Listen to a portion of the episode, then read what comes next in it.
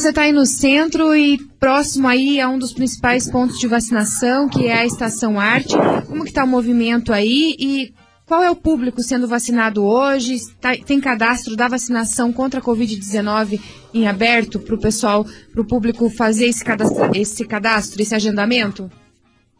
Sim, Gisele, aqui do outro lado da rua, né, Estação Arte, está tendo a segunda dose agora de manhã para as grávidas com mais de 18 anos que receberam a primeira, do, a primeira dose nos dias 21 e 22 de junho.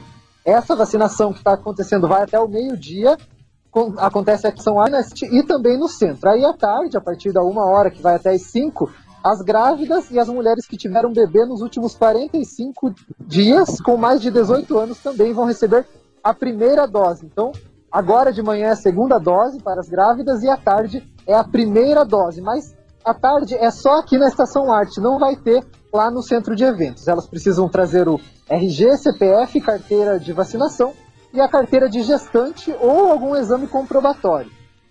E no caso das mulheres que tiveram bebês, né, nos últimos 45 dias, dá para trazer a certidão de nascimento do, do bebê.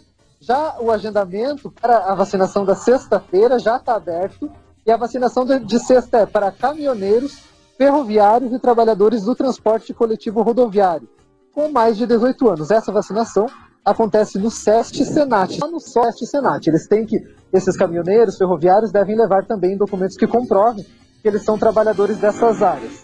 A vacinação vai acontecer na sexta-feira, amanhã, da 1 às 4 da tarde. E no sábado, é, a prefeitura volta a vacinar com a segunda dose as grávidas com mais de 18 anos que receberam a primeira dose nos dias 21, 22 e 23 de junho.